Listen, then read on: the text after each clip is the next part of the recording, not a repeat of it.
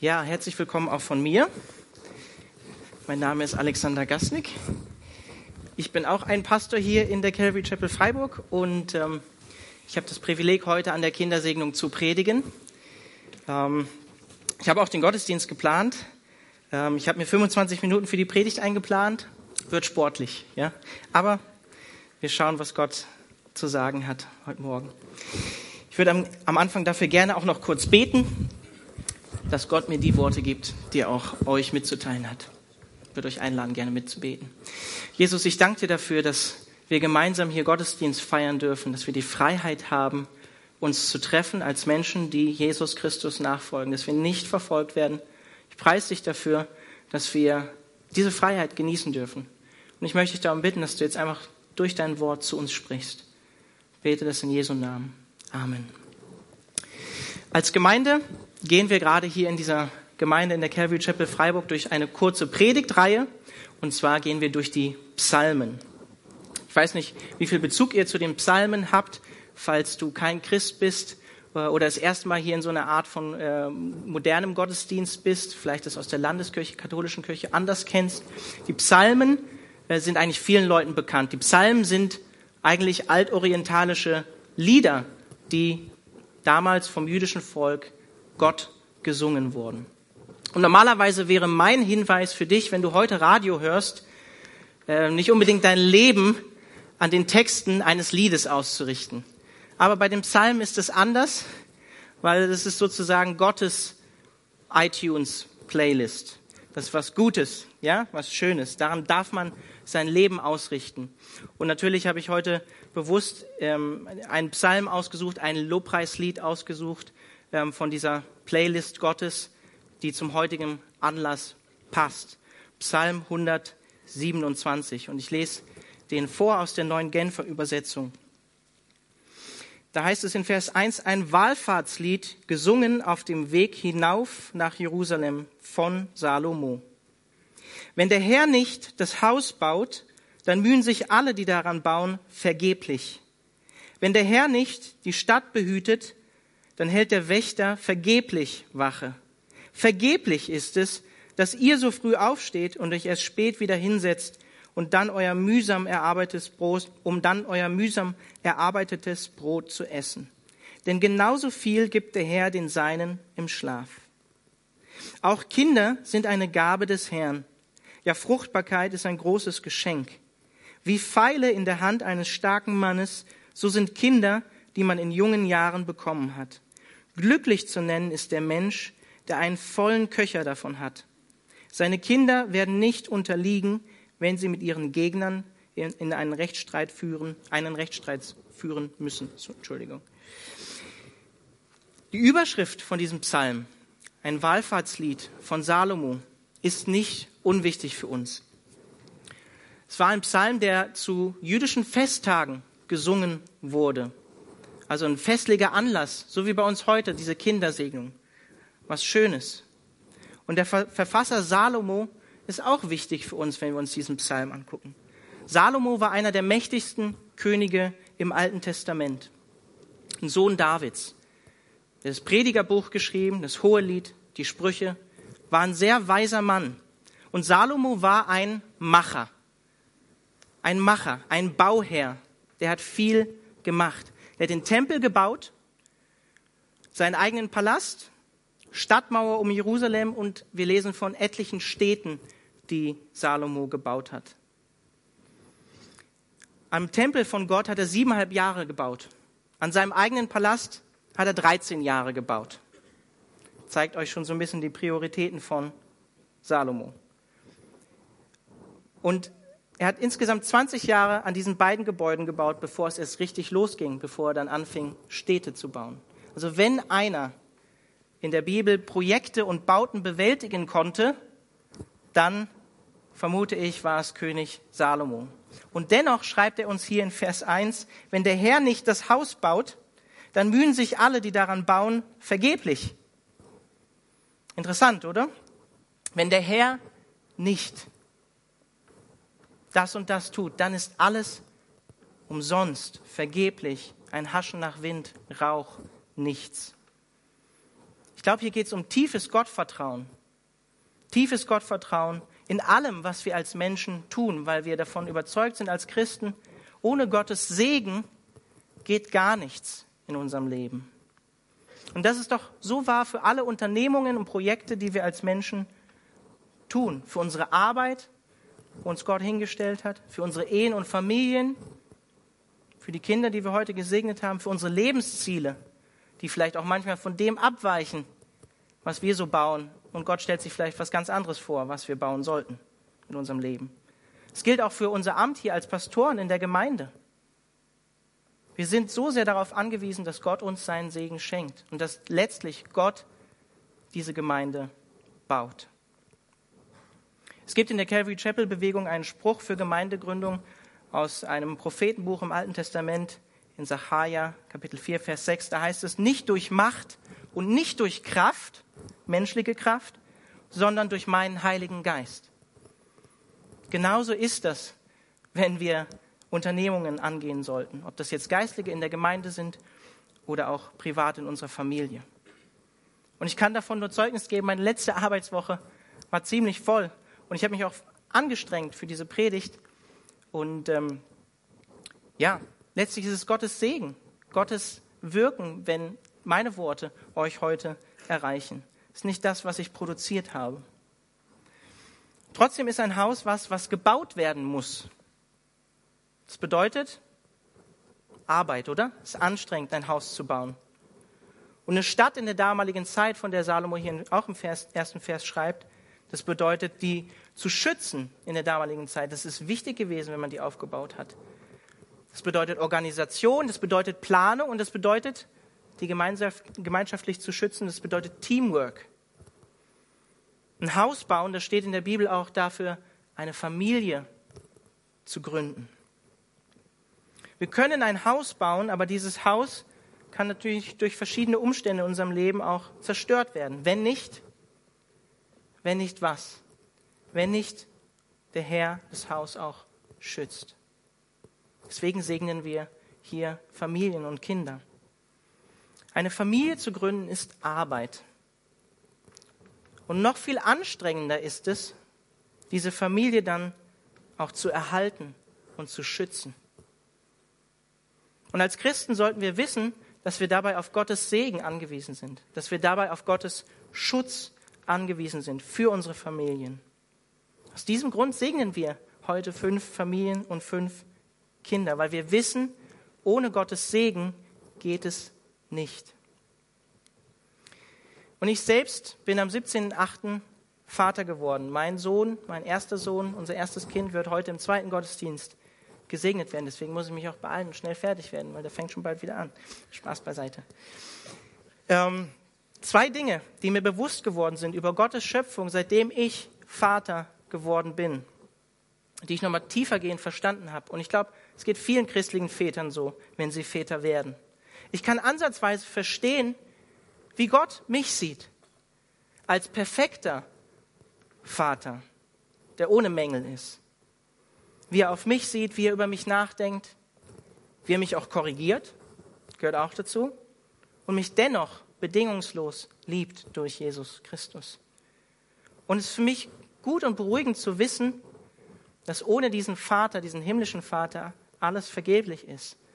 Und wie auf dem Bild können wir wissen, dass er uns in seiner Hand hält. Ohne seinen Segen, seine Bewahrung, seinen Schutz können wir nicht leben. Und eine zweite Sache, die mir deutlich geworden ist an meinem eigenen Kind, ist, Gott hat uns Menschen in der Schöpfungsgeschichte, lesen wir davon, nach seinem Ebenbild geschaffen. Wir haben göttliche Spuren in uns, auch wenn man, wenn man die Nachrichten sieht, das manchmal nicht ganz glauben kann. Ich als Vater sehe in meinem Sohn mein eigenes Ebenbild oder auch meine Frau. Vor allem sieht er aus wie ich, höre ich immer. Als Christen sollen wir mehr werden wie Jesus, der auch ein Abbild Gottes ist, das Ebenbild Gottes.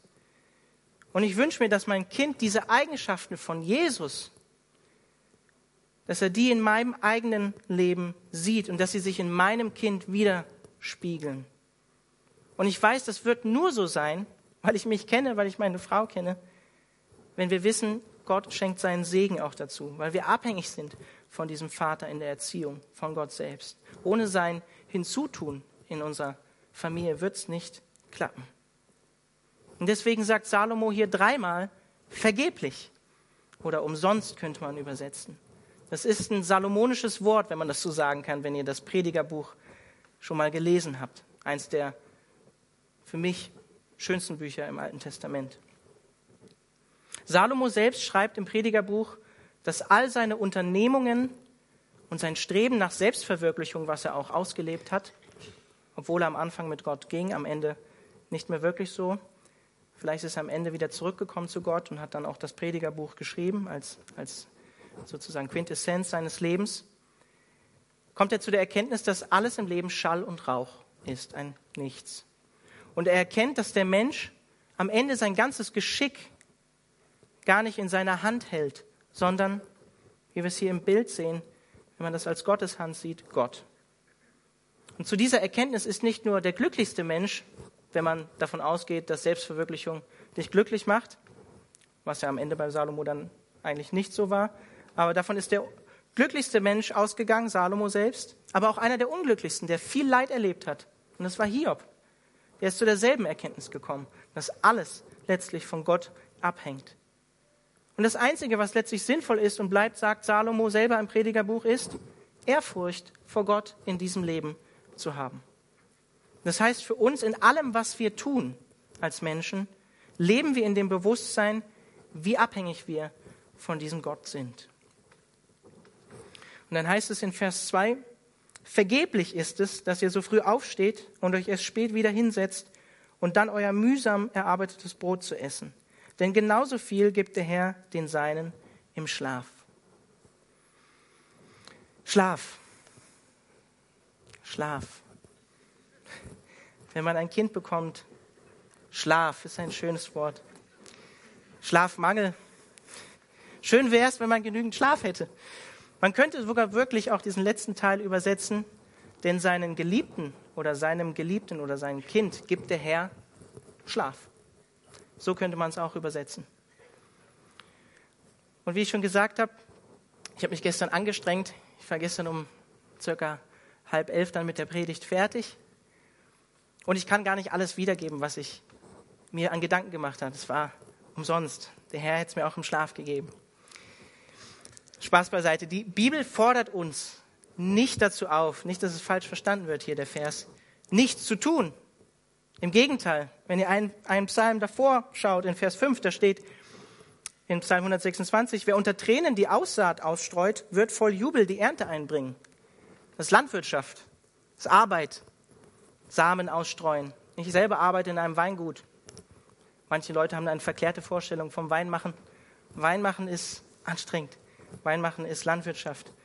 Und genauso wird man keine Ernte einbringen, wenn man nicht auch arbeitet, sagt hier der Psalmist in Vers 5. Man kann erst ernten, wenn man die Saat auch ausstreut. Und das bedeutet Arbeit. Aber als Menschen neigen wir trotzdem dazu, alles erarbeiten zu wollen, was zu machen, was zu schaffen, den Segen selber letztlich erkaufen. Aber ich glaube, wir können uns Gottes Segen nicht erarbeiten oder erkaufen. Wir können ihn nur erbitten und beschenkt werden von Gott. Und ich bin tief davon überzeugt, das, was der Vers hier sagt, Vers 2, Vertrauen in Gott bringt Früchte in ein Leben, die harte Arbeit so letztlich niemals bringen kann. Vertrauen in Gott bringt Früchte in dein Leben, die harte Arbeit niemals liefern kann. Ich selbst bin Perfektionist. Ich selber muss manchmal lernen zu sagen, hey, okay, lass doch mal los, gib doch mal die Kontrolle ab, vertrau doch einfach mal Gott. Manche von euch müssen vielleicht das Gegenteil lernen, auch mal ein bisschen Disziplin an den Tag zu legen und wie der Seemann lernen, hart zu arbeiten und auszustreuen. In beiden Fällen, je nachdem, was du lernen musst, ist es aber jedoch nicht das, was du tust, was Gottes Segen bewirkt, sondern seine Gnade.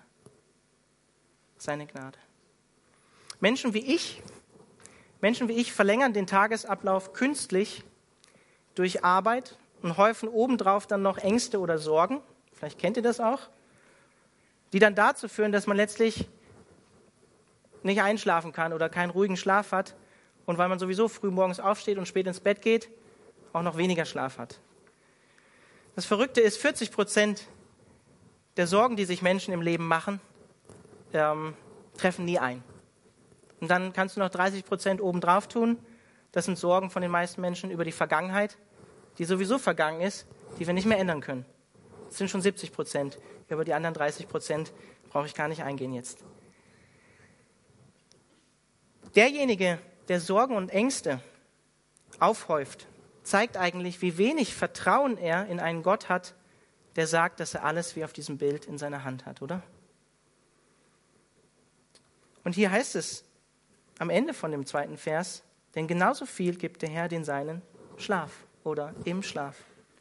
Als Kind Gottes, den Seinen, sagt er, als Kind Gottes darfst du gelassen schlafen. Warum?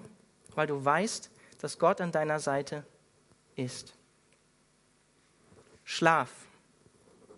Schlaf, das ist ein Bild für Gelassenheit und Vertrauen. Trotz schwieriger Umstände. Trotz quäkendem Kleinkind. Gerade in der Familie. Gelassenheit und Vertrauen, das brauchen wir auch in der Kindererziehung. Und Schlaf. Schlaf auch. Vielleicht bist du auch gerade nicht Vater geworden wie ich, aber dann will ich dich mit diesem Vers herausfordern. Nimmst du dir Zeit im Leben, und auch mit dem ersten Vers, nimmst du dir Zeit im Leben, um zu überprüfen, ob die Sachen, die du in deinem Leben tust oder du machst, noch Sinn machen? Kommst du mal zur Ruhe und denkst mal darüber nach, bremst das Hamsterrad mal und überlegst, was mache ich eigentlich mit meinem Leben? Macht es Sinn? Investierst du dein Leben in die richtigen Dinge, deine Zeit in die richtigen Dinge? Investierst du sie in Dinge, die, so wie Salomo letztlich sagt, am Ende keinen Bestand haben oder in Dinge, die wertvoll sind und die bleiben? Und ich glaube, in deine Familie zu investieren, in Beziehungen zu investieren, das ist eine gute Sache. Und dann lesen wir in Vers 3, auch Kinder sind eine Gabe des Herrn, ja, Fruchtbarkeit ist ein großes Geschenk. Wörtlich steht da, seht oder siehe, ein Erbteil vom Herrn sind Kinder oder Söhne, ein Lohn ist die Leibesfrucht. Ich glaube, wir leben in einer Gesellschaft, in der es viel, wie bei Salomo, um Selbstverwirklichung geht. Und weil ich mich selber einschränken muss, was erlebe ich ja auch jetzt als frisch gewordener Vater, werden Kinder häufig als störend empfunden in der Selbstverwirklichung von Menschen. Und manche Menschen treiben auch Kinder einfach ab, weil sie sie nicht haben möchten. Und wir haben die Kinder heute bewusst, bewusst an dieser Segnung im Gottesdienst teilnehmen lassen. Ich bin ja gerade Vater geworden. Das habe ich vorhin schon gesagt. Ich sage es gerne nochmal. Ich bin auch stolz drauf. Aber manchmal denken wir, wir haben ein kleines Schaf bekommen. Ja? Also, das, äh, ja. Schreien, trinken, pupsen. Ähm, der macht immer meh, meh. Das ist echt. Man denkt manchmal, wir haben ein kleines Schlaf. Das kann ganz schön anstrengend und laut manchmal bei uns aktuell zu Hause werden. Und auch manchmal zwischen mir und meiner Frau. Ja? Es führt zu Spannungen. Und dann kann das manchmal nicht so wirken, dass dieser Vers 3 irgendwie, dass, dass der wahr ist. Dass es wirklich ein Geschenk ist. Aber Spaß beiseite, der kleine Scheiß ist wirklich ein Geschenk. Ja? Er ist und bleibt es für uns. Also, wenn dir die Familie vielleicht manchmal auf die Nerven geht, dann erinnere dich doch an diesen Vers. Und lies vielleicht, vielleicht auch noch Psalm 128 danach. Der spricht nämlich auch vom Segen der Familie. Wenn du das Leben runterbrichst, wenn du das Leben runterbrichst, was bleibt? Familie, Beziehungen zu anderen Menschen. Der Mensch ist so angelegt, das sehen wir auch schon in der Schöpfungsgeschichte. Es ist nicht gut, dass der Mensch allein ist. Beziehung, das ist wichtig. Und wir sollten nicht nur leere Häuser bauen, sondern ein Zuhause bauen. Das ist wichtig. Nicht nur leere Häuser bauen, ein Zuhause bauen. Die größten Freuden, und zu der Erkenntnis ist auch Salomo gekommen, haben Menschen nicht von materiellen Dingen, sondern von Beziehungen. Das sind Geschenke Gottes. Kinder, Ehepartner, Freunde. Beziehungen sind ein gutes Invest. Es ist gut, in Beziehungen zu investieren. Und ich weiß, ich möchte trotzdem kurz darauf eingehen, auch wenn die Zeit knapp ist. Was ist, wenn Gott keine Kinder schenkt? Ich persönlich kenne einige Paare, die keine Kinder bekommen haben. Und ich weiß, gerade in christlichen Kreisen ist es häufig die Norm, viele Kinder zu haben. Gelten ja als Segen und als Geschenk. Lesen wir auch hier in dem Vers 3. Aber es ist ein Fehler oder ein Fehlschluss zu sagen, je mehr Kinder jemand hat, desto gesegneter ist er von Gott. Denn der Vers, den wir gerade gelesen haben, der impliziert auch, dass Kindern nicht allen Menschen geschenkt werden. Egal wie wir hart uns dafür anstrengen. Und einige von euch wissen das vielleicht. Und ich möchte deshalb das nicht unerwähnt lassen. Wir befinden uns hier, wenn wir diesen Psalm lesen, im Alten Testament, im Alten Bund. Der alte Bund, das jüdische Volk mit Gott, das war sehr verbunden mit Gehorsam gegenüber den Geboten Gottes und Segen, war eng miteinander verknüpft. Aber als Christen leben wir in einem neuen Bund. Wir leben unter der Gnade Gottes. Und als Christen haben wir keine Verheißung auf Kinder, nur weil wir uns im Glauben anstrengen oder genügend anstrengen würden. Ähnlich ist es auch mit, mit dem Beispiel Krankheiten, oder? Auch Christen werden krank. Es hat nichts mit einem Glaubensmangel zu tun. Es ist einfach Realität der gefallenen Schöpfung. Und wenn es mit dem Kinderwunsch nicht klappt, dann kann man einfach erstmal sagen, dann ist das ein herber Schmerz. Das ist hart. Es tut weh. Und ich habe es in meiner Predigt über Psalm 30 gesagt, wir hatten vorher auch zwei Fehlgeburten. Und ich weiß, einige in der Gemeinde hatten sicherlich noch mehr Fehlgeburten als nur zwei. Und genau vor einem Jahr, am 15.10., haben wir unser zweites Kind verloren, wo wir noch gar nicht wussten, dass Gott uns danach noch wirklich ein Kind schenken wird. Und vielleicht kennt der eine oder andere auch John und Jackie Renwick. Die haben hier mal in dieser Gemeinde gedient als Missionare. Die hatten auch keine Kinder, konnten keine Kinder bekommen. Aber wisst ihr, was ich so schön fand an John und Jackie? Die hatten und haben viele Kinder im geistlichen Sinne. Die haben ihre Zeit und ihr Herz in Menschen investiert, in junge Leute und sind geistliche Väter für junge Menschen geworden. Der John hatte Zeit, sich um junge Männer zu kümmern, die häufig gar keinen Vater mehr hatten oder keine gesunde Familie. Und ich kann mich selber daran erinnern, ich habe vorher mit ihm gesprochen, ob ich das auch sagen darf, dass ich mal zu ihm gesagt habe, du bist für mich wie ein geistlicher Vater geworden. Und Paulus selbst sagt im ersten Korintherbrief in Kapitel 7, 7, dass jeder am liebsten so sein soll wie er, nämlich ehelos, sagt Paulus. Das bedeutet auch kinderlos. Und dann sagt er aber, jeder hat seine eigene Gabe von Gott bekommen. Und ich möchte dich ermutigen, wenn du diese Herausforderung hast oder diesen Schmerz in dir trägst, meditiere und lese mal 1. Korinther 7, Vers 29 bis Vers 35. Sinn darüber mal nach. Ich bin zutiefst davon überzeugt, dass Gott auch diesen Schmerz in etwas Wunderbares verwandeln kann. Vielleicht stellst du dir die Frage, was könnte Gott noch damit vorhaben? Vielleicht gibt es die Möglichkeit, auch Kinder zu adoptieren.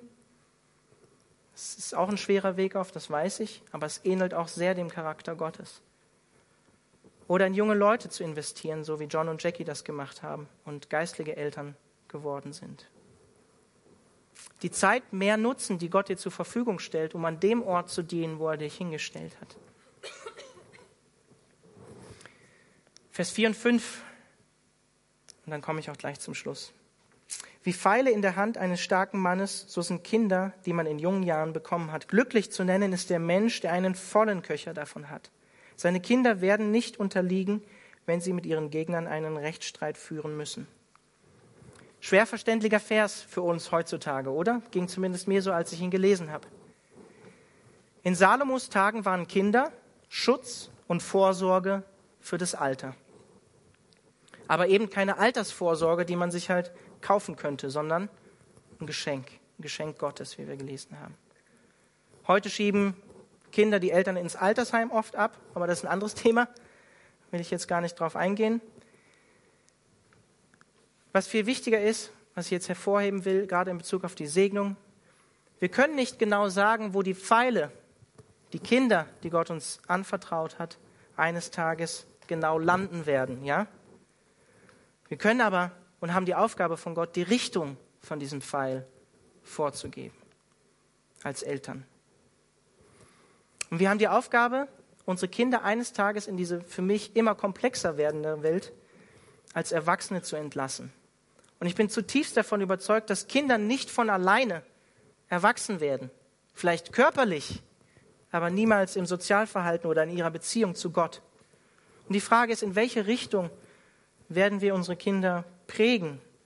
In welche Richtung? Es bedeutet Arbeit, aber es ist unsere Aufgabe. Und als Eltern, als Paten, als Großeltern ist es unsere Verantwortung vor Gott, unsere Kinder in die richtige Richtung zu prägen, eine gesunde Familie zu bauen, zu Hause zu bauen, Zeit miteinander zu verbringen, gemeinsam zu beten, gemeinsam die Bibel zu lesen und am allerwichtigsten, das lege ich allen Paten, Großeltern, Eltern sehr ans Herz, bete für deine Kinder, bete mit deinen Kindern. Das Gebet ist so wichtig.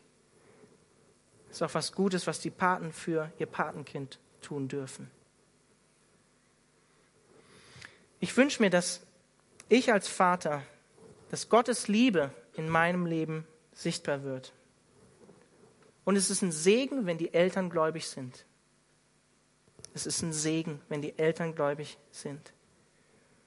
Und ich wünsche mir, dass ich Gottes Wort und Gottes Maßstäbe in meinem eigenen Herzen trage und dass da heraus meine Kindererziehung folgt und Kinder, meine Kinder in mir sehen, dass ich das auch vorlebe und lebe und nicht nur davon spreche, sondern dass ich ein authentisches Vorbild für meine Kinder bin.